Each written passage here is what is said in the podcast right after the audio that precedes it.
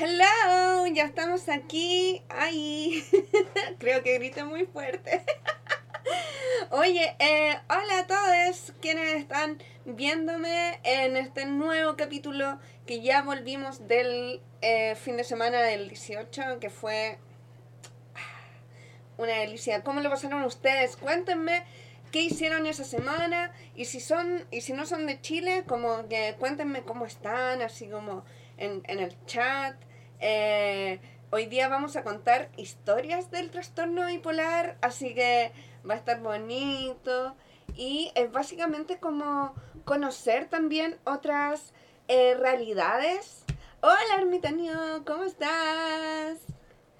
Eh, es básicamente eso, como conocer otras realidades, nunca compararse, pero sí aprender de, eh, otras historias, ¿cachai? Como de, otro, de otras personas que, que están en nuestra misma situación o en, diferentes estados. Así que es muy importante este capítulo.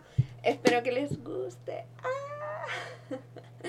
Oye, eh, ya, vamos a empezar con la primera historia porque este programa dura una hora y tengo muchas historias que contarle. Está muy bueno. Y todas las historias se las quiero agradecer que me las mandaron a mi DM en el Instagram de Vipo Club. Ahí eh, estuvieron contándome sus cosas. Fue muy lindo, fue muy lindo. Voy a, voy a cambiar. En cada historia va a haber una luz distinta. Entonces, ahora le voy a poner azul. Ay, se parece a mi Ay, Mili. Pucha la Mili. Ya. Mili. ya. Eh. Oye, la Mili. sepan perdonar a la pequeña, pero a ver, la vamos a sacar bien acá.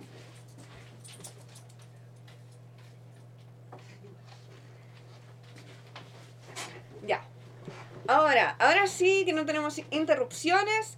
Eh, vamos a empezar con esta odisea de las historias. A ver, vamos a empezar con esta. Que tiene 21, 29 años. Hola, tengo 29 años actualmente, a los 10, actualmente, hoy, sepan perdonar, ya, a los 18 tuve llanto incontrolable. No sabía por qué las lágrimas salían sin que yo tuviera una razón aparente. Entonces, con ayuda de mi papá, fuimos a un psiquiátrico y en, en urgencias determinaron que era depresión. Todo estuvo estable hasta que en mis 26 años tuve un brote psicótico. Caminé más de 5 kilómetros para llegar a mi departamento porque vivía sola Evidentemente me lastimé mi columna por el esfuerzo, además de que eh, en ese tiempo tuve una relación de pareja nada sana con un hombre que tenía adicciones y en un momento me intentó obligar a tener relaciones. ¡Oh, qué terrible! Esa noche huí y estuve caminando a las 3 de la mañana buscando ayuda. Todos me evadían. Mi familia se dio cuenta de que algo no estaba bien en mí. Mi padre me pidió de rodillas que aceptara que me internaran. Fuimos y cuando me llevaron al cuarto yo usaba una silla de ruedas por mi dolor de cadera. Estuve tres, un mes internada. Me diagnosticaron trastorno bipolar tipo 1. Tuve consulta externa durante tres años. Detectaron hipotiroidismo. Oh, sepan perdonar. Así que también recibo apoyo de un endocrinólogo y psicoterapia. Todo estaba bien hasta que en ese mes comencé a notar que mi estado de ánimo no era el mismo. Estaba irritable, dormía mucho, me aislaba, no me concentraba. Entonces, cuatro días dejé de comer y solo me mantuve con agua. Comía porque me obligaba, pero no era mucho. Entonces, en la madrugada tenía ideación suicida y antes de cometer el acto dije necesito ayuda. A mi pareja y a mis amigas les comenté que iba a solicitar que me internaran porque no estaba bien.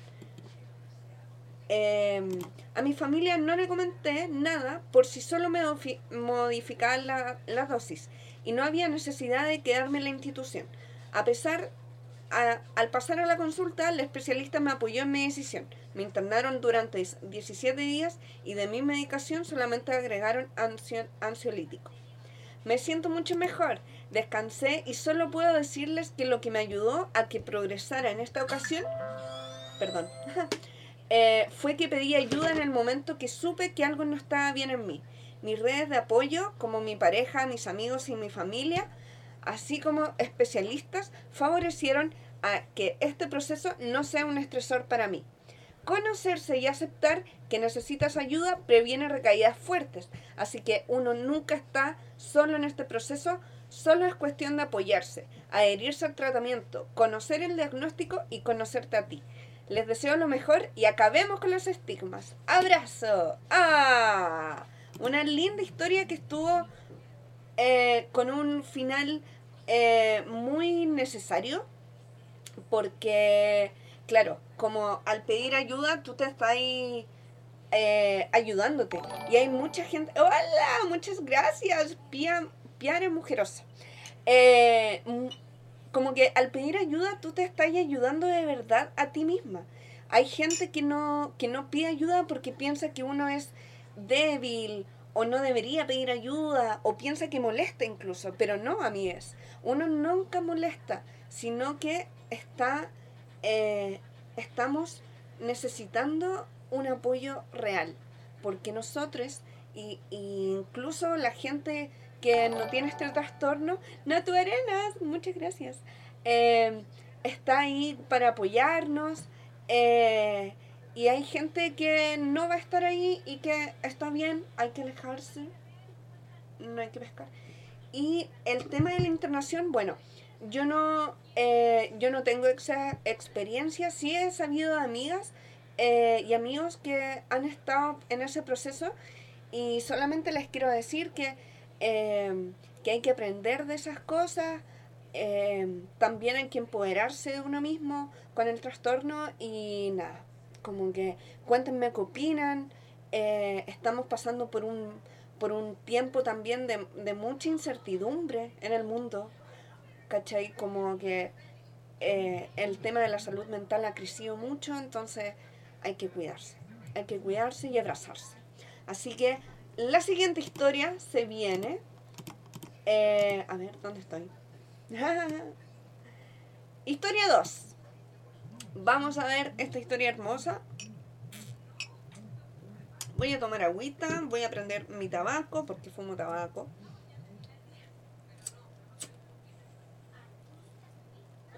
Ustedes preparen las palomitas. ya, y veamos. En la adolescencia, a los 19, tuve un episodio depresivo que pasó súper piola. Por ruptura aporosa. Tuve tratamiento psicológico y psiquiátrico. Encontré nuevo pololo y se me ocurrió dejar mis estudios e irme a, otro, a vivir a otro país con él, como los 20. Obvio que dejé todos los tratamientos y me di de alta. Ay, amiga, yo he estado también en esa situación. Eh, me fui a vivir con, con un pololo que tenían en ese entonces a otra ciudad, no a otro país. Pero. Y no estaba diagnosticada, pero igual fue gay. Así que te entiendo, te abrazo. Ahora me doy cuenta que pesa la depre a la hipomanía, pero. Ah, no, espérate. Ahora me doy cuenta que, pas, que pasé de la depre a la hipomanía. Pero obvio que no cachaba nada Después volvimos a Chile y terminamos con el susodicho. O sea, me patearon. No. Depre, eh, depresión eh, otra vez, pero sin tratamiento. Solo me puse super emo y carretera full. Uh. También estuve en esa. Esta es la historia de mi vida. a los 23 me chanté, saqué la carrera, conocí a mi actual pareja y seguí la vida con altos y bajos, pero normales. A los 30 años me puse las pilas para tener un bebé y me fui en volada de la vida sana, el yoga, la meditación. Y aparte se me ocurrió tomar pastillas para bajar de peso. Uf. Em, las pastillas de bajar de peso eh, siempre hay que hacerlas con un médico, si especialmente tenemos este trastorno, porque puede hacernos viraje. Así que ojo con eso. Ahora me entero que esas pastillas, ah, mira, esas pastillas eran estimulantes del sistema nervioso. Empecé a subir, a subir, a subir, hasta que paf, upuf, como quieran. Me dio una crisis psicótica, me hospitalizaron estuve para el hoyo. No salía de la psicosis, así que no concordaba con una psicosis por estrés. Además, yo me sentía regio. Bueno, mi, eh, perdón. Bueno, para resumir un poco, en ese momento me dejaron diagnosticada con TAP. Fue un tratamiento largo, pero lo peor fue la depre. De real ganas de morir, pero de pura paja. Cero ganas de nada. Estuve aproximadamente seis meses con licencia y como un año de tratamiento para volver a ser yo. Esto pasó hace cinco años atrás. Ahora tengo 35, tuve un bebé a los 33 y dejé los medicamentos. Los retomé el año pasado, pero ahora quiero tener bebé, bebecito de nuevo. Mm. Y estoy tratando de mantenerme a pura psicoterapia y buenos hábitos, pero ha sido difícil. Si no me resulta, voy a tener que hablar con mi doc para ver cómo lo hacemos para compatibilizar mis planes con mis subidas y bajadas. Eso, aún estoy en búsqueda de psiquiatra definitivo, he cambiado como cinco veces por distintos motivos y eso me tiene medio podrida. Levante la mano, ¿quién no cambió de psiquiatra? Porque no te servía. Eh, gracias por este espacio, ya no me siento tan bicho raro. Ah, bebecita. Bueno, eh, ¿qué te puedo decir? Letra herida. Hola. Qué bueno que llegaste. Eh, bueno, fue súper heavy porque el tema, cuando tú, tú dejas tu medicamento, tienes que, que hacerlo con, con un psiquiatra, así como atento. Y eh, no es la idea hacerlo solo ni sola, porque eh, te puede causar un problema mayor. Entonces no es, no es bueno dejar las pastillas. Eh, y el tema del cambio de psiquiatra, yo también lo viví. O sea, fue súper heavy. Como que tuve que... Yo estoy en ISAPRE y tuve que estar ahí como súper atenta a eh, porque el psiquiatra no estaba de acuerdo con algunas cosas, no me, psicoedu eh, no, me psicoeducaba y más encima estaba eh, en contra de que yo tuviera mi carnet de discapacidad. Entonces yo dije, mm, mm, mm, este no es para mí y bueno, y nunca, y más encima me estaba dando mal las pastillas, no tenía estabilizador del ánimo, cosa que es primordial para un, una persona que está pasando por un trastorno bipolar. Así que, amigas, mm, mm, mm, cuidado con esas cosas, cuidado eh, con los doctores que están ahí como... Em, eh, que no nos cuidan tanto como deberían, que no se educan tanto como deberían, así que ojo ahí. Eh, siempre pidan a un especialista y empodérense de, de la enfermedad. Lo hemos dicho un millón de veces, pero lo vamos a volver a repetir. Vamos a la siguiente historia. ¿Cómo les parece este, este programa? Cuéntenme también ustedes. Si quieren contar también su historia, háganle, háganle. Porque a mí me están llegando historias, de hecho. a ver, vamos a revisar si de verdad hay una historia. Ay, me estoy viendo aquí. Ah, claro, pues me están mandando historia. Ya, vamos a leer esta historia que me llegó recién. Y eh, te mando un beso para ti, quien me está mandando esta historia, porque yo prefiero hacerla anónimo. Así que pasemos a la siguiente historia. Un poquito de agua. Ya. Paso a contarte mi historia. Gracias por este espacio. Yo empecé a sentirme mal en el 2011. Pienso que fue a raíz de muchos eventos simultáneos en mi vida. Mi papá fue diagnosticado con una enfermedad degenerativa incurable. Me mudé a vivir sola a una ciudad muy gris y totalmente diferente a mi mundo. Pienso que esos dos eventos fueron más fuertes del que me afectaron y sumar a ello el estrés de no poder satisfacer las expectativas de mis padres. Nos pasa, nos pasa porque nosotros tenemos, sentimos mucha culpa en eso. Bueno, poco a poco empecé a ahogarme al dormir y a sentirme muy agobiada y sin esperanza. A pesar de que no deseaba morir, renuncié a mi trabajo porque sentía que no podía más con el llanto incontrolable que me venía y me encerraba en el baño, o con las mañanas o en las mañanas en que no podía levantarme de la cama porque sentía que todo me pesaba, que no tenía fuerzas. Antes de sentirme tan mal, yo había destacado por mi buen desempeño y hasta me habían ofrecido un ascenso. Ay, bebecita. El diagnóstico. Visité a una neumóloga. Neumo, neumóloga. Ah, lo dije bien. Por mi, por mis problemas respiratorios quien me descartó cualquier problema físico. Y luego, por una recomendación de un primo, fui a ver, fui a ver un psiquiatra. Yo sentía que tenía cosas que arreglar, ya que había tenido problemas de pareja y no me sentía feliz ni con mi pareja ni con mi familia. La doctora que me vio no fue muy buena, pienso yo. Usaba un método llamado constelaciones familiares. Uh, lo hemos hablado en varios capítulos. El cual pienso que no me hizo bien. Ella me diagnosticó depresión y me recetó antidepresivos, sertralina.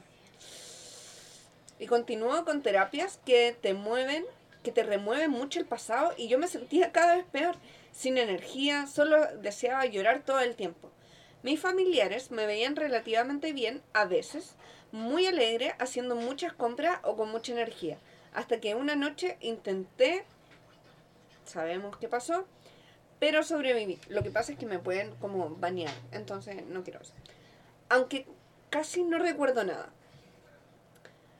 Volví a vivir a la casa de mis padres en provincia y mi madre al enterarse lo que había sucedido también se puso mal de a poco. Ah. Ay, me mandó mucho. Ya. Entonces, eh, a ver, estamos abriendo un documento que me mandó. Vamos a ver.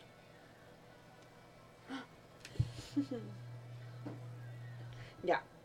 Entonces, a ver, ah, aquí está. Volví a vivir a la casa de mis padres en provincia y mi madre al enterarse de lo que me había sucedido también se puso mal y poco a poco entró en una crisis. Posteriormente nos enteramos de que ella también padece trastorno bipolar. Fuimos a ver al único psiquiatra que había en la región que por suerte veía eh, veía una vez luego de varios años de no poder haber tenido ningún psiquiatra en la zona. Este médico nos, nos consultó la historia de ella, sus crisis, y nos dijo que él, la estaba, él estaba seguro de que mi mamá tenía trastorno bipolar. No estoy seguro, dijo él.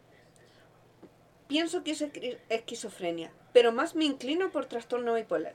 Para mí fue un baldazo de agua. Bipolar. Me sonaba tanto a los artistas y músicos. Alguna vez vi un documental de mi hijo bipolar y dije, no, eso es terrible. Bueno, eso se llama estigma. ¿Por qué? Porque no nos educan como deberíamos educar. O como nos deberían educar, en realidad. Me sentía desolada, pensando que nadie nunca me querría, que no podría trabajar ni cumplir mis sueños, que no podría casarme ni tener hijos. Eh, que no tendría jubilación. Sentía que mi vida se estaba perdida. Chuta. Fui mejorando con el tiempo. Pero fue increíble como antes la primera vez que tomé carbamazepina, me sentí tan bien. Por primera vez no me costó levantarme de la cama. Sentía ganas de hacer cosas. Al volver al mercado con moldes para hacer tortas, nos cruzamos con el doctor y mi mamá le dijo, mírela. Le dijo, mírela, vamos eh, vamos a un completo. Bueno, no importa. No, se ve bien. Ya, el método ocupacional que dijo que debía ocultar mi diagnóstico porque era no apto para trabajar. ¡Ah! Este psiquiatra le recomendó que no mencionara. Ah, aquí está. Em, aquí, eh, pucha, me equivoqué. Ya, pero no importa sentía que mi vida está, fui mejorando, pero increíble como la primera vez que tomé carbamazepina me sentí tan bien, por primera vez no me costó levantarme la cama, bla, bla, bla. Siempre nos cruzamos con el doctor y mi mamá me dijo, mírela, vamos a hacer tortas. Siempre recuerdo ese día. Y luego dice, volver a agarrarle el ritmo a la vida. Logré encontrar trabajo poco a poco, empecé con consultorías y luego ya estaba en mi empresa trabajando a tiempo completo. El médico ocupacional eh, me dijo que debía ocultar mi diagnóstico porque no era apto para el trabajo. ¿Dónde estoy?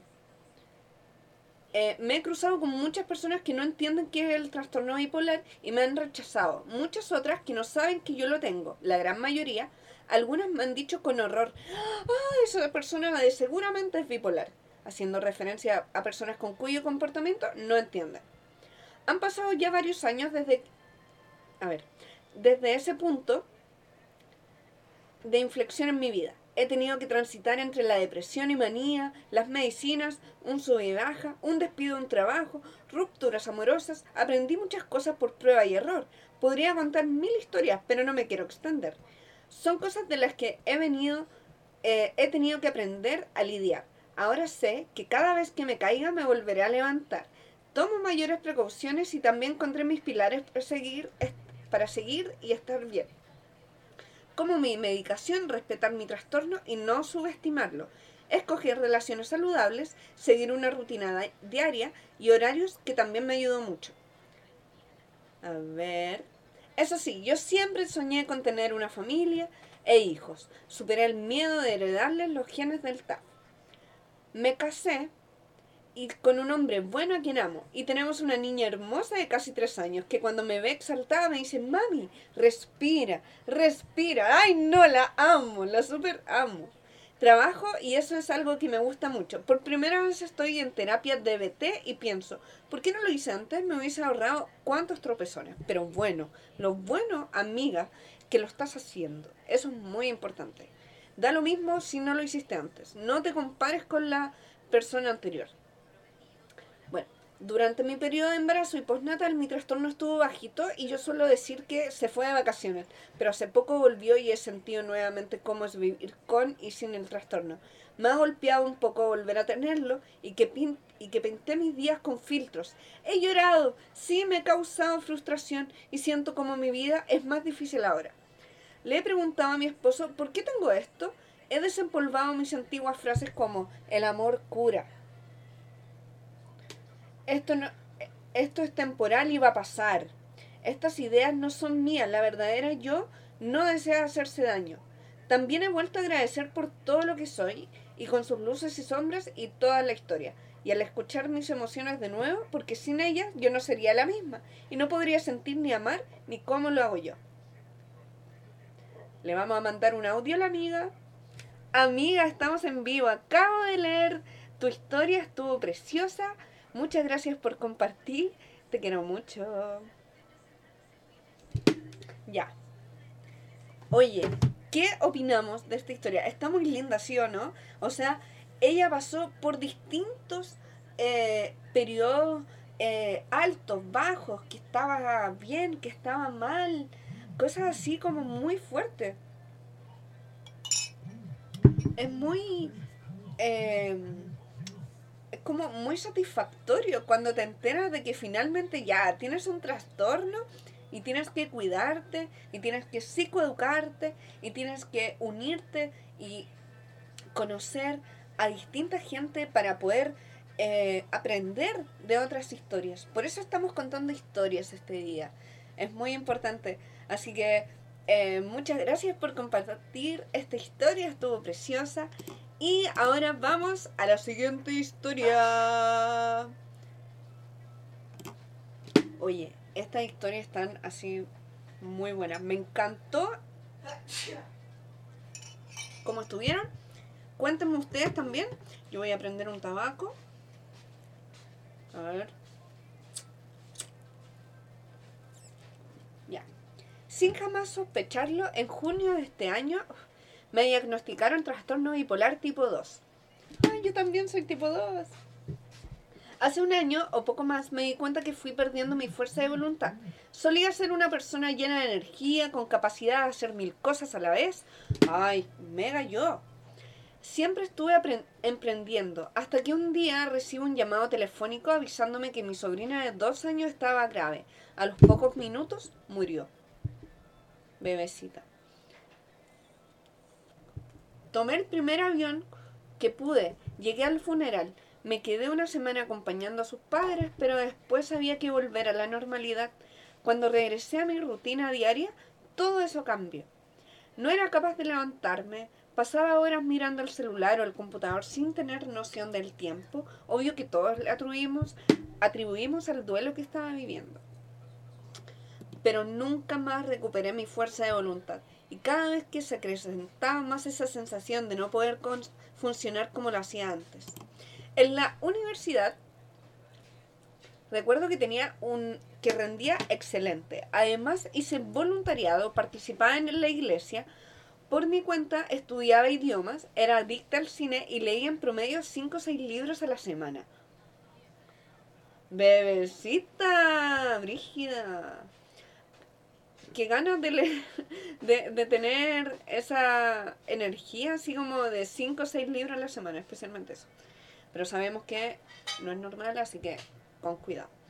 Todos, incluso yo, lo atribuimos a la juventud. Pero por el contrario, había días en que no podía con la vida y solo dormía. Y solo dormía. Solíamos decirle a mi mamá, atribuyéndole a la gran cantidad de actividades que hacía. Pero hace un año no pude se- seguir cerrando los ojos a todas estas señales que estaban frente a mis ojos. Si bien me chequeaba anualmente y todo salía normal, en el fondo sabía que algo me pasaba. Comencé con una nutricionista pensando que el sobrepeso estaba influyendo.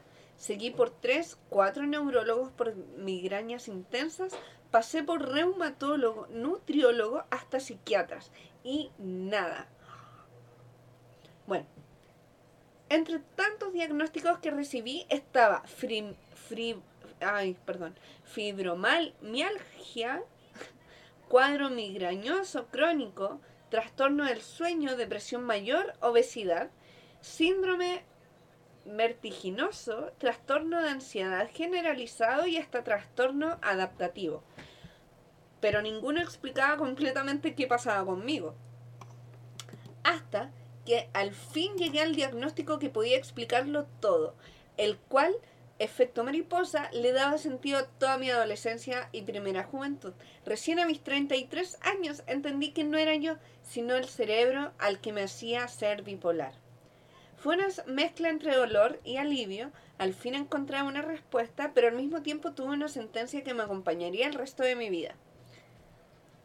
Ya, aquí no estoy muy de acuerdo, siento que no es una sentencia, así como que es una... Bueno, ella igual lo siente así es igual de válido, pero más que una sentencia es una... Es una cosita que estará contigo acompañándote para siempre. y que hay que cuidar. Ahora, un poco más reposada, con los medicamentos correctos, creo que me he sacado el concepto de sentencia. ¡Ay, mira! de mi mente, pero aún estoy dirigiéndola el cómo seguir viviendo, conociéndome desde una nueva perspectiva. No, la amo. Muchas gracias. Muchas gracias por compartir esa historia. Estuvo muy linda. A mí también me pasa eso. Esas rachas obsesivas de querer aprender y aprender cosas. Letrería te entiendo caleta, porque a mí me pasa igual. Como que necesito aprender, necesito aprender cosas. Y por eso entiendo tanto este, esta, esta manía de aprender, de seguir aprendiendo. Así que, eh, y, y más encima, eso está pasando también con muchos médicos que no, eh, que, que no, que no se especializan, se podría decir, porque a mí también me pasó que muchos psiquiatras, por ejemplo, o psicólogos me decían, no, eh, tú no eres bipolar, eh, o sea, no me decían eso, pero no, tú eres, eh, mm, mm, mm. Tú tienes, ay, se me olvidó la palabra, ¿por qué a mí me pasa esto? Si me está pasando pasar por el conocimiento espiritual, también me está pasando. Eso, de hecho yo estoy, estuve aprendiendo a leer el tarot el año pasado y, y me, fue, me fue bien, pero me cansé mucho, gasté mucho, mucho, mucho, así como mucho mi cerebro y fue como, ¿sabéis qué? Lo voy a dejar. No me sentía bien, así que por eso.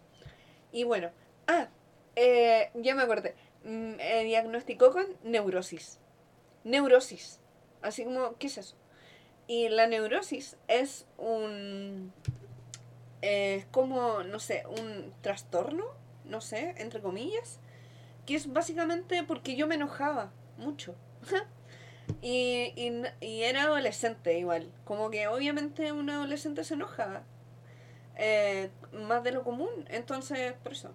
Pero bueno, finalmente se descubrió, eh, o sea, descubrí que a mis 27 años eh, fui diagnosticada con trastorno bipolar y ahí fue como, ah, ah, por eso. Y cosas así. Mire, yo dije que iba a cambiar la luz cada vez que cambiaba una historia y no. Ay, esta luz no me gustó. A ver. Ahí sí. Así que, eso. Yo me obsesioné con el tarot. Sigo en eso. ¡Ah! Ahora que las leo, ustedes digo, ah. sí, así, así es. Así es la vida, así es el amor.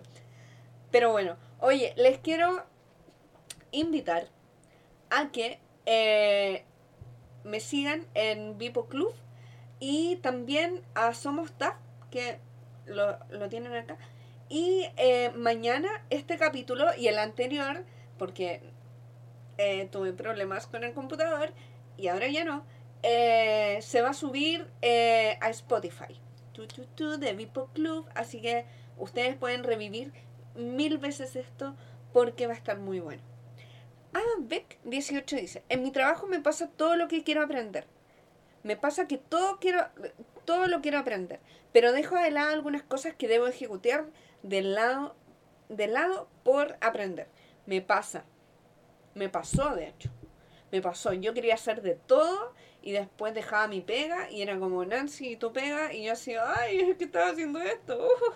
ya, perdón, ya lo hago.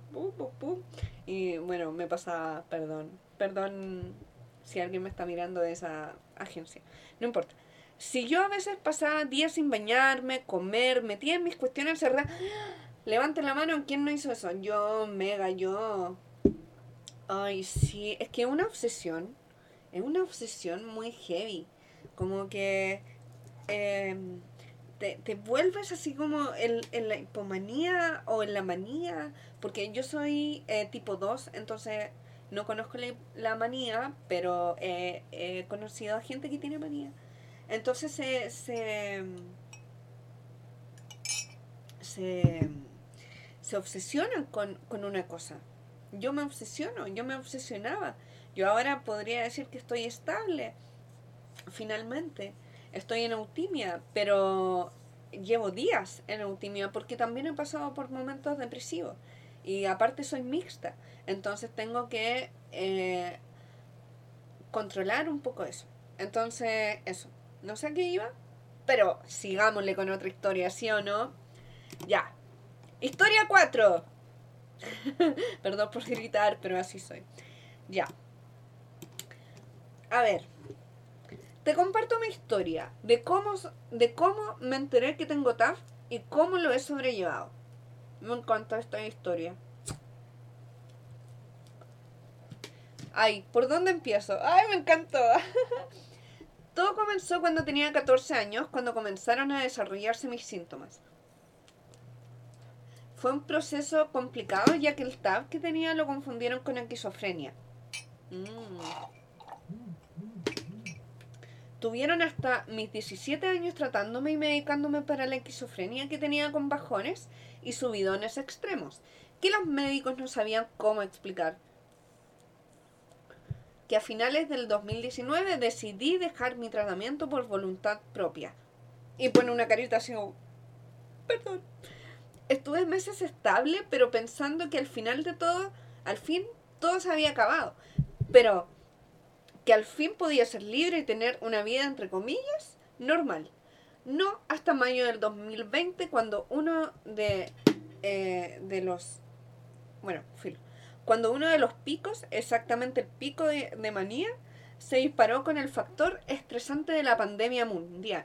Nadie se dio cuenta, nadie hizo nada, todo lo normalizamos, normalizamos que tuviera mucho más ánimo de lo normal, que estuviera más activa, que me pusiera a hacer aseo por las noches, jaja. Pasaron dos meses y el efecto de la manía bajó, dejándome normal, entre comillas otra vez, no hasta agosto del mismo año. De nuevo tuve otra manía. Esa vez llegué al hospital desorientada de lo que me pasaba y allí me explicaron por lo que estaba pasando. Ha sido un proceso súper difícil. Más de aceptación, sé que tengo una enfermedad, pero me es difícil poner límites en cuanto a lo que no debo hacer, pero de a poco he podido ir estableciendo límites. Sé que me hace sentir bien y que no. Tener una enfermedad mental es difícil, o trastorno mental. Es difícil, complicado, pero no imposible de sobrellevar. Ah, bebecite, te quiero mucho, te apoyo en esta situación y así nos apoyamos entre todos, porque tu historia y las historias de todos nosotros son muy importantes. Porque aquí nos apoyamos. Eso es muy principal. Y es súper heavy también el tema como de la mala, del mal diagnóstico. Como que es, es muy intenso. Porque eh, uno, por ejemplo, acá en Chile no hay una buena salud mental, una buena educación mental.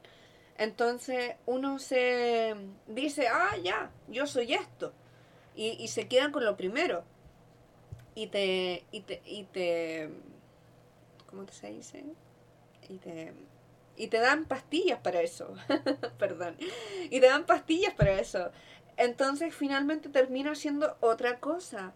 Y es como, pucha, no, no era esto, no era finalmente esto. Y te das cuenta después de años, ¿cachai? O de meses. Entonces siempre es bueno tener una segunda opinión. Es muy importante para que nosotros estemos eh, con un buen tratamiento, porque el tratamiento es quien es que nos eh, ayuda a mejorar. ¿Qué opinan ustedes? Yo estoy muy de acuerdo conmigo misma. Pero cuéntenme ustedes a, a, ver si le ha pasado eso. Por mientras, yo voy a contar la siguiente historia. Sí, así soy. Les quiero recordar también que mañana este capítulo va a estar en el Spotify. Igual que el capítulo anterior, tuve problemas con el computador, así que me perdonen. Bueno, a los 15 años pasé por mi primer cuadro depresivo. Fue tan grave que caí hospitalizado en un mes en una institución psiquiátrica para menores. La cosa es que, es que la cosa es que pasado eso, ah, perdón, de alguna forma pude llevar una vida piola tenía, o sea, una vida tranquila aquí en Chile. Ah. Mm. Tenía momentos en que los que me daban bajones horribles. No quería ir al, colegio o me ponía a llorar en, la mitad de la clase sin saber por qué. Le, que levante la mano, que no lloró por nada. Amigos, yo. Bueno, mi asistencia siempre fue horrible pero lo compensaba con ser el primero del curso y de mi, de mi promoción, por lo que no, por lo que nadie me decía nada. Jaja, típico. Después de la universidad, la cosa ya se puso más complicada, güey. Mm. No me levantaba en semanas. Y como en el tercer año, decidí ir al médico, ahí dentro de la misma universidad había un área de apoyo psicológico y en la plena crisis de angustia fui a solicitar hora, así que me atendieron de inmediato y quedé con terapia y apoyo médico. Un aplauso para esa universidad que tiene un área de apoyo psicológico, porque pudieron eh, asistir de buena forma al compañero que está con esta historia. Así que no sé, no sé qué universidades. Me hubiese, me hubiese gustado saber qué, cuál era. Pero un aplauso para eso. Al principio me comenzaron a tratar solamente por depresión y ansiolíticos. Pasó un año y no había mejora significativa, hasta que comencé con crisis de insomnio. Podía pasar dos días sin, dormir.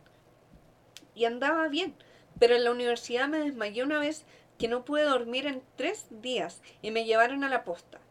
De la posta me llevaron al hospital de la Avenida de la Paz y ahí el médico que me atendió le envió una nota al médico tratante diciendo que le recomendaba utilizar estabilizadores del ánimo.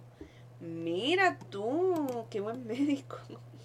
Así que cuando me volví a atender con la psiquiatra de la U, me comentó que íbamos a comenzar otro tratamiento, ya que mi diagnóstico cambió Ahí fue cuando me comentó que ella iba a declarar bipolar tipo 2. Oh, pequeñito, yo igual. tenía mucho prejuicio personal en contra de la enfermedad y creía que estaba equivocada, que era un mal diagnóstico, pero en, en verdad estaba desesperado, estaba perdiéndome mi carrera y mi vida por esos estados constantes de depresión. Por lo que ahí comenzó el proceso de entender que, entender que la pastilla me servía, que igual que fome, fue mucha prueba y error, mucha caña química, como yo le decía en su tiempo, hasta que después de como un año y medio comencé a estabilizarme. Y ese es el tratamiento que me he llevado por cinco años. De ahí sigo en psicoterapia y he aprendido mucho a conocerme, identificar signos de posibles estados depresivos, a entender la hipomanía y lo más importante, a psicoeducarme.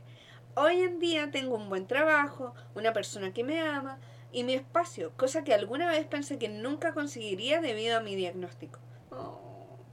Mis estados de ánimo siguen variando, pero no son inhabilitantes. Y mi entorno y yo conocemos y entendemos más de lo que significa tener TAF. ¡Ay, carita feliz! ¡Ay, qué lindo! Ah, totalmente de acuerdo, Nancy Lu. Hola, hola. hola, José, ¿cómo estás? Bienvenida.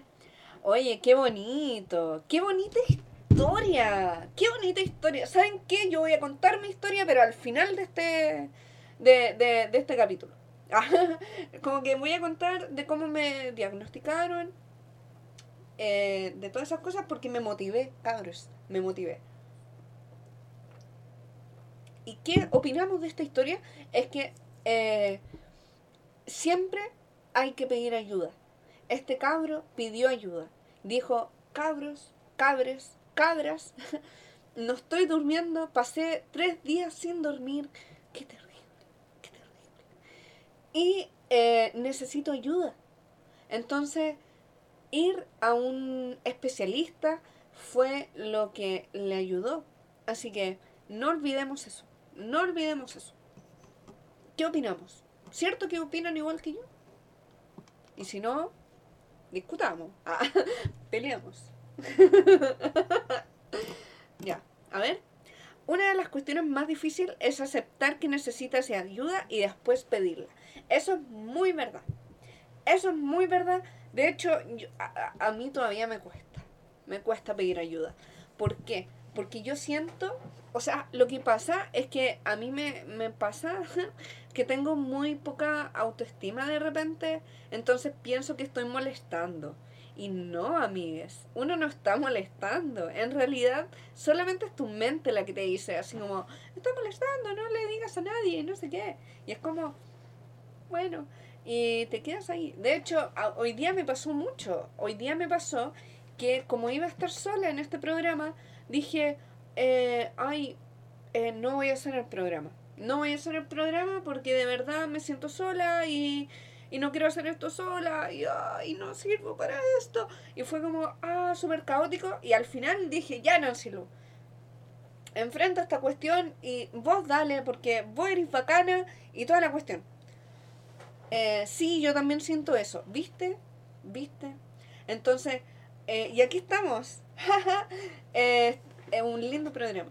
Así que no, brígido, brígido, brígido, así que no hay que pescarle mucho a la mente. Es muy importante ser atentes con nosotros mismos. Así que nada, vamos a seguir a la siguiente historia. Ya quedan una, dos, tres historias más la mía, así que vamos, vamos allá, vamos allá. Hola, me imagino que con, me animo, qué digo palabras? ¿Qué invento? Hola, me animo a contar mi historia anónima. El 2018, casi con 28 años, tuve por primera vez una manía. Nadie sabía lo que estaba pasando, todos me notaban diferente y yo mejor que nunca. Tras varios días así, llegó el, llegó el punto en el que empecé a delirar. Me llevaron al hospital y acabé atada de pies y manos una noche entera hasta que vino el psiquiatra. Estuve ingresada 15 días. Ahí no me dijeron ningún diagnóstico, solo posibilidades fue duro. Y salir de ahí con tanta medicación no era persona. A los pocos meses entré en una depresión muy severa. Tardé mucho en salir. A pesar de la medicación y luego pareció estar todo controlado, querían cambiar la medicación y al comenzar la pandemia en abril del 2020 tuve un episodio de hipomanía. yo misma la observé y fue menos fuerte de lo anterior. Ahí me dijeron que tenía el trastorno oficial de trastorno bipolar y comencé con un estabilizador del ánimo al que continúo al día de hoy. Junto a mi terapia me va súper bien. Gracias. Yay, me encanta, me encantó esta historia. ¿Por qué? Porque eh, eh, es básicamente eso, como que eh, ella, ella se conoció sus síntomas, ¿cachai? se psicoeducó y, y fue básicamente así como, ¿sabéis qué? Estoy pasando por, por un periodo y necesito ayuda. Entonces, pa, pa, pa, y, y lo consiguió consiguió esa medicación que tanto anhelaba.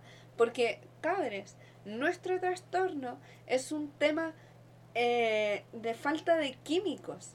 Entonces es muy importante la medicación, la psicoterapia, la psicoeducación y todas esas cosas.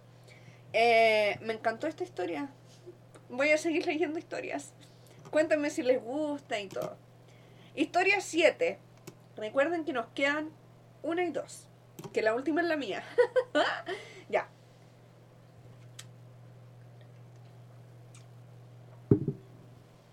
Bueno, me encontraba en el pasado en medio de un episodio depresivo. Por eso me dieron una dosis enana, realmente enana, de la motrigina. La motrigina. Eso me gatilló un episodio maníaco y ahí llegó el diagnóstico del TAP. Dato curioso, en el pasado una psicóloga me dice, ¿tú dices que podrías tener TAP? No, esas personas están mucho más graves y en una situación distinta a la tuya. Plus tweet. Terminé con, el, con ese mismo diagnóstico a pesar de que lo usaron para comparar y minimizar lo que me pasaba. ¡Yay! Bueno, un, un saludo a todos esos médicos y médicas, psicólogas y psicólogos y psicólogos que eh, se equivocan. Pero igual es normal, es como parte de la vida, solamente que eh, no, hay que juzgar, no hay que em, eh, dejar como el tiempo pasar, porque, por ejemplo, a mí, bueno, lo voy a contar más adelante igual, pero tuve un psiquiatra, uff, o sea, no, perdón. Un psicólogo, uff. Un año me duró. Un año y tuve que cambiarlo. Bueno, se lo voy a contar más adelante. Pasamos a la siguiente historia. Que es la última. Ah, después viene la mía, así que espérenme. Ah, no, me quedan dos. Me quedan dos. ya. Hola, a mi diagnóstico... A, a, a, mí me diagnosticaron a principios del año. Pasé por distintos diagnósticos. Tuve TD, TDAH a los 6 años y así en adelante. Depresión, ansiedad y distimia.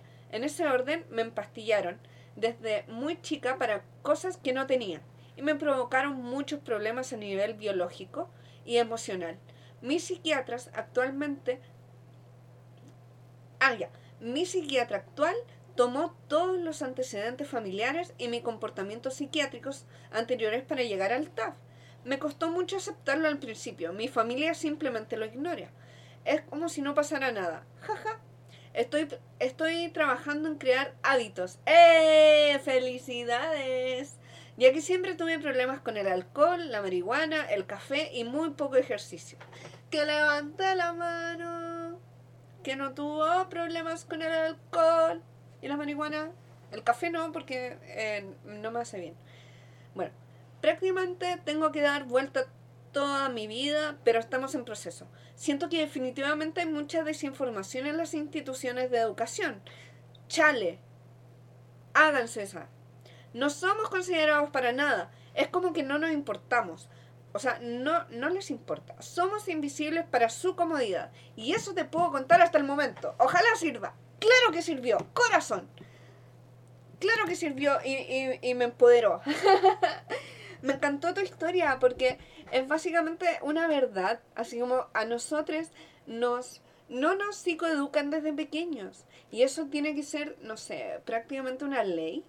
Así como, señor ministro de Educación, ponga ojo y señor ministro de salud, porque aquí hay señores simplemente en estos ministerios, eh, pongan ojo, pongan ojo en el tema de la salud mental. De hecho, mi amiga, la Caro Bipolar, estuvo muy, o sea, la Caro, la Caro de Más que Bipolar, perdóname, amiga, estuvo ahí con, con gente importante, así como en Perú, eh, pidiendo ese tema. Así que eh, le quiero mandar un besito y nada, ojalá sea lo mismo acá en Chile, ojalá. Estoy cruzando los dedos, güey. Entonces, voy a la última historia y cuento la mía. Suelto la patita. La papita, la papita. Bueno, esta es cortita. Una anestesióloga que eh, era. que es.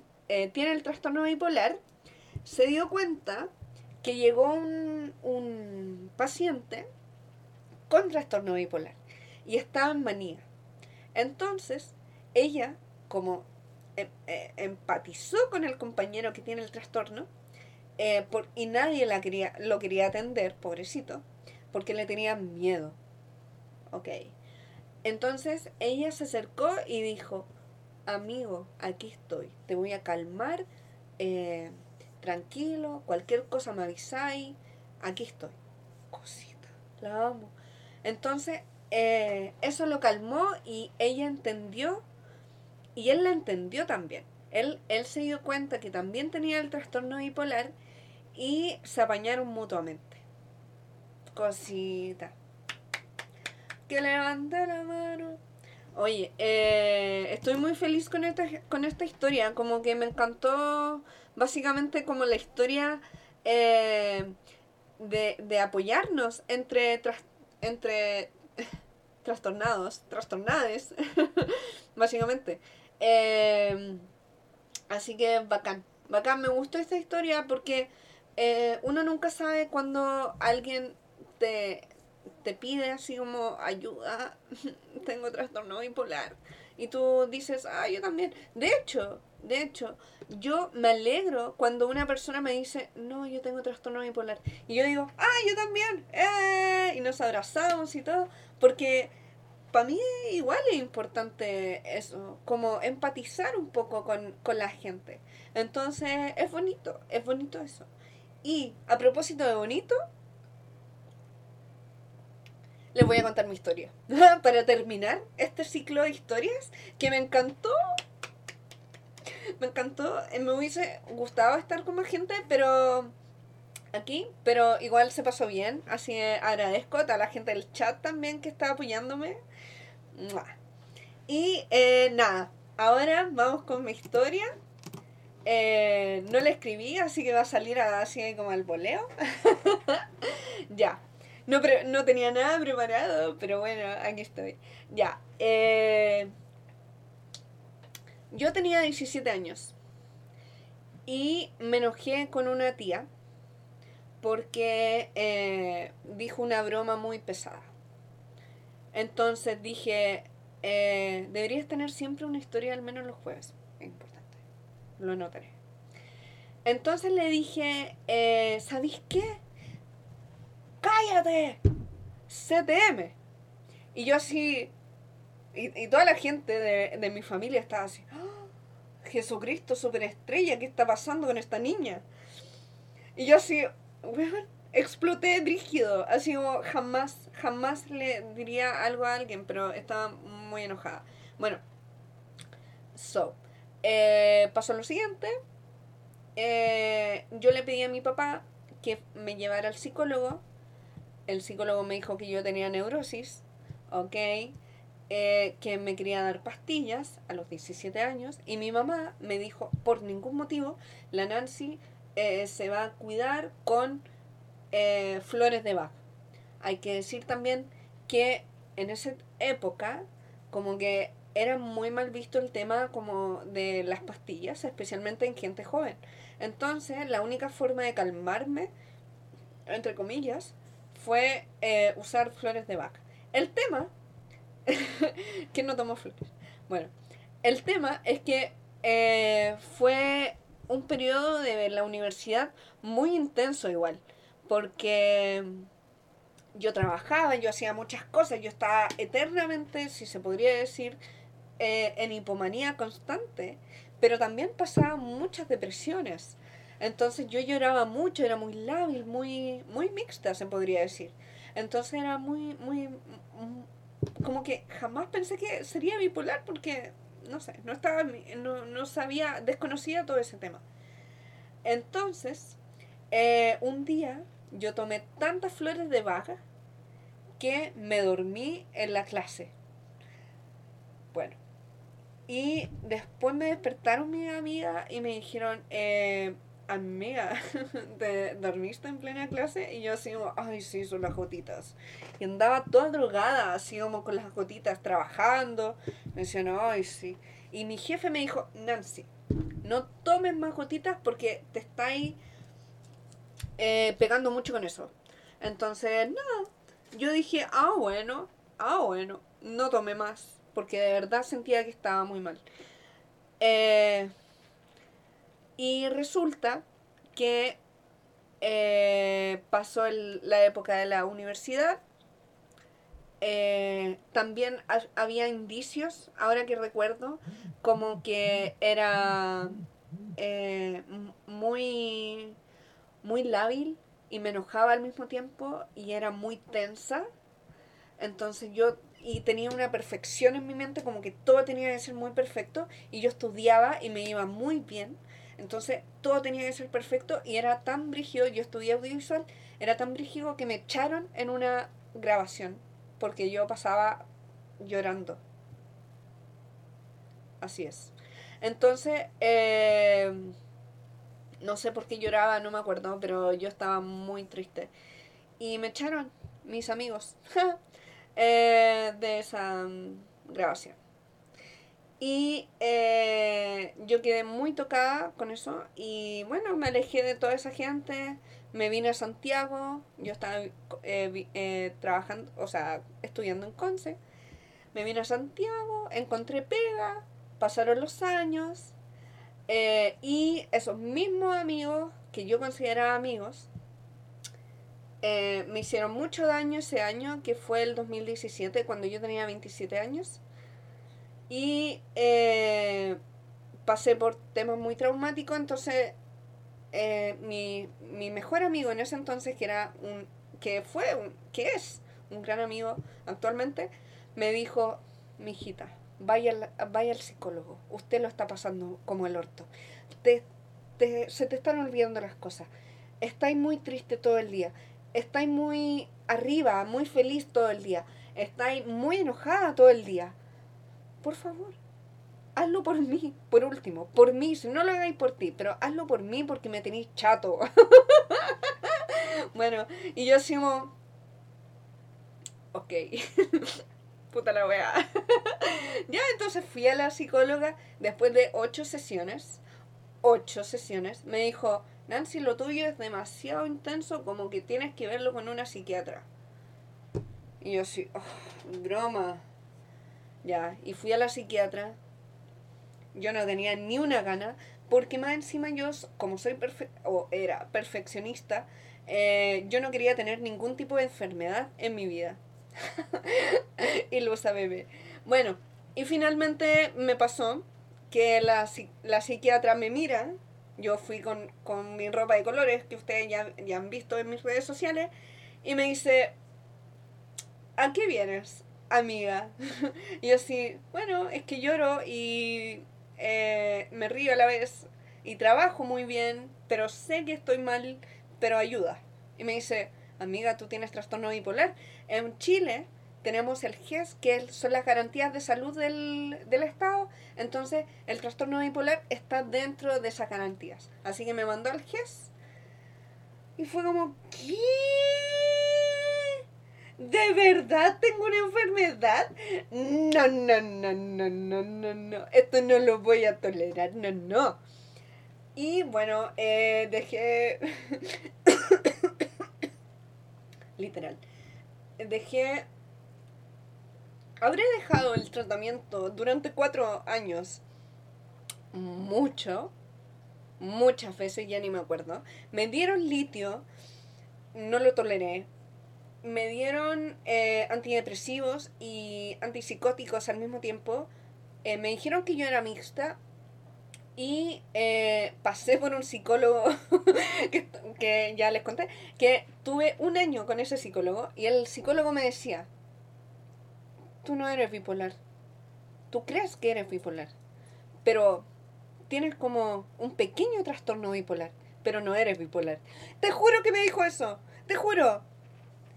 Entonces, sí, muy rápido. Y eh, bueno, finalmente, eh, y al mismo tiempo tenía una psiquiatra que me decía, amiga, tú tienes tremendo trastorno bipolar, tienes que tomar esto, esto, esto, esto. Y yo así, estaba súper confundida. claro, un pequeño trastorno. Y estaba súper confundida. Y, y yo le dije a este psicólogo, señor, eh, yo soy o, o blanco negro. Yo no soy gris. No, no veo paletas de colores. ¿Tengo trastorno bipolar o, o no tengo trastorno bipolar? Y me dice que no. Y yo dije, entonces, ¿por qué tengo una psiquiatra detrás mío que me, que me dice que sí?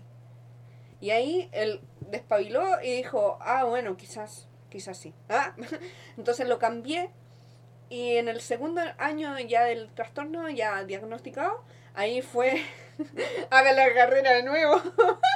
Sí. Y bueno, finalmente encontré que eh, a una psicóloga súper seca, que la amo, que eh, ya no me puedo atender con ella porque cambié de prestador, pero bueno, esa es otra historia. Y eh, me dijo, amiga, tú tienes trastorno bipolar y quiero que lo asumas porque yo te voy a dar las herramientas necesarias para que no sufras más. Y yo así, ¿qué? ¿Qué herramientas? Así como, eh, con las pastillas estoy al otro lado, así como, da lo mismo. Y me dijo, no, Nancy, es que tú estás dejando las pastillas, tú estás pasando por un, eh, por un por un trastorno muy importante, tú no tienes la herramienta y no tienes la autoestima para, para, para crear todas esas cosas. Yo soy una persona muy creativa, como han podido ver mis memes, pero el tema es que no estaba bien, no estaba bien. Y yo decía, no, sí estoy bien, y en realidad nunca estuve bien, porque, y esto es algo muy personal, que yo tiendo a decir que estoy bien para no preocupar a la gente. Y levanten la mano aquí en el chat si eso también les pasa. Y estoy segura que todo nos pasa, porque todos no queremos molestar. Entonces es muy complicado eso. Bueno, eh, como me habían pasado estos traumas que yo les conté al principio, sí, ahí la gente está levantando. Eh, me pasaron estos traumas, yo dejé de ser muy creativa y eh, le tenía pánico así como, amén, le tenía pánico así como a crear cosas en internet, porque también me hicieron mucho ciberbullying. Ya lo dije que, ya me pasó eso. Eh, y bueno, finalmente ella con psicoterapia me ayudó mucho diciéndome, Nancy, tráeme una foto o un cuadro de pintura o un poema o algo, tráeme algo pequeño que tú hayas creado. Y yo dije, eh, no, me no, no puedo hacer esto. Y estuve toda una, toda una semana pensando que iba a entregar hasta que me puse a pintar. Vi, vi una portada de sol, mira, bueno, vi una portada de sol y se me ocurrió pintar una foto, como en una tableta digitalmente. Y la entregué y me dijo, ¡Ah! esto está hermoso, Nancy, qué lindo, tiene un gran talento. Y yo así, ¿yo? y ahí me empecé a creer el cuento y bueno, em, es brígido eh, como, como la psicoterapia me ayudó a salir de esta depresión de dos años para luego eh, estar en hipomanía constante. Yo soy súper mixta, entonces he pasado con muchos periodos. Y bueno, eh, este año me pasó eh, que me, el día del trastorno bipolar, esta historia es muy linda porque se la quiero dedicar a Somos Tao, que es muy linda. Em, el día del trastorno bipolar, que es el 30 de marzo, eh, conocí a Somos Tab. Y me pasó eh, que yo empecé a, a unirme a este grupo junto con Nicole de Sentir Bipolar, la conocí a la Karen, al Claudio, al Pablo, a todos. Y les dije así como, oye, ustedes son bacanes, los amo. Así, y me empecé a psicoeducar, gracias a la Andrea Requia, que es muy bacana. Y, y conocí amigas como la Caro, eh, al Amaranto, eh, o Amaranta. Eh, no, no, en realidad no. Es Amapola, perdón eh, a la mamá de Molusco, a, a Tiernamente, y bueno, a todas ellas y todos ellos también que no recuerdo, perdónenme. Y bueno, empecé como a, crear contenido en internet y ¡puff! se creó el Chocapic. Y nada, eso, eh, es mi historia. eh, y eso, espero que les guste, espero que les haya gustado mucho ese este capítulo. Las quiero mucho, los quiero mucho y muchas gracias por acompañarme en este día tan solita. Pero, pero estoy muy feliz porque todos me apañaron aquí y ay, estuve a punto de no hacer este programa, no lo puedo creer. Pero salí adelante, amigues. salí adelante, eh, cambié de psiquiatra porque no estaba muy bien. Em, eh, la psiquiatra que estaba eh, actualmente en ese entonces el, el, a principios del 2021 eh, no estábamos de acuerdo en muchas cosas. Cambié de psiquiatra, cambié de prestador también, porque yo me atiendo en, en, con salud. Entonces, en, nada que hacer. Cambié de prestador y ahora voy a conocer a mi nueva psiquiatra más adelante. Y ahora estoy en un periodo súper bueno de estabilidad porque me cambiaron los, los medicamentos. Así que estoy bendecida. Y eh, ay, gracias a ustedes. Qué lindo. Ya. Eh, entonces damos por finalizado este programa hermoso. ¡Ay, no quiero que termine! Ah. ya. Eh, muchas gracias por estar aquí, por compartir sus historias. Estuvo, estuvieron muy lindas. Yo compartí la mía, pequeña. Espero que hayan aprendido un poquito más. por favor, Ay, Gaby, no te preocupes. Este programa va a estar en Spotify y también va a estar en el Twitch eh, inmediatamente para que lo puedas revivir. Y eh, eso, pues, muchas gracias. Les quiero mucho. Eh, eso. Ya, terminamos. Ay, quiero. No quiero partir. Ah. estoy vendiendo todavía Vipo Kids. Por si les interesa. Tengo talla M y S en blanco y negro y bueno, eh, viene con una taza, un registro del ánimo y todas esas cositas. Ya, les quiero mucho. Ahora sí me despido y nos vemos.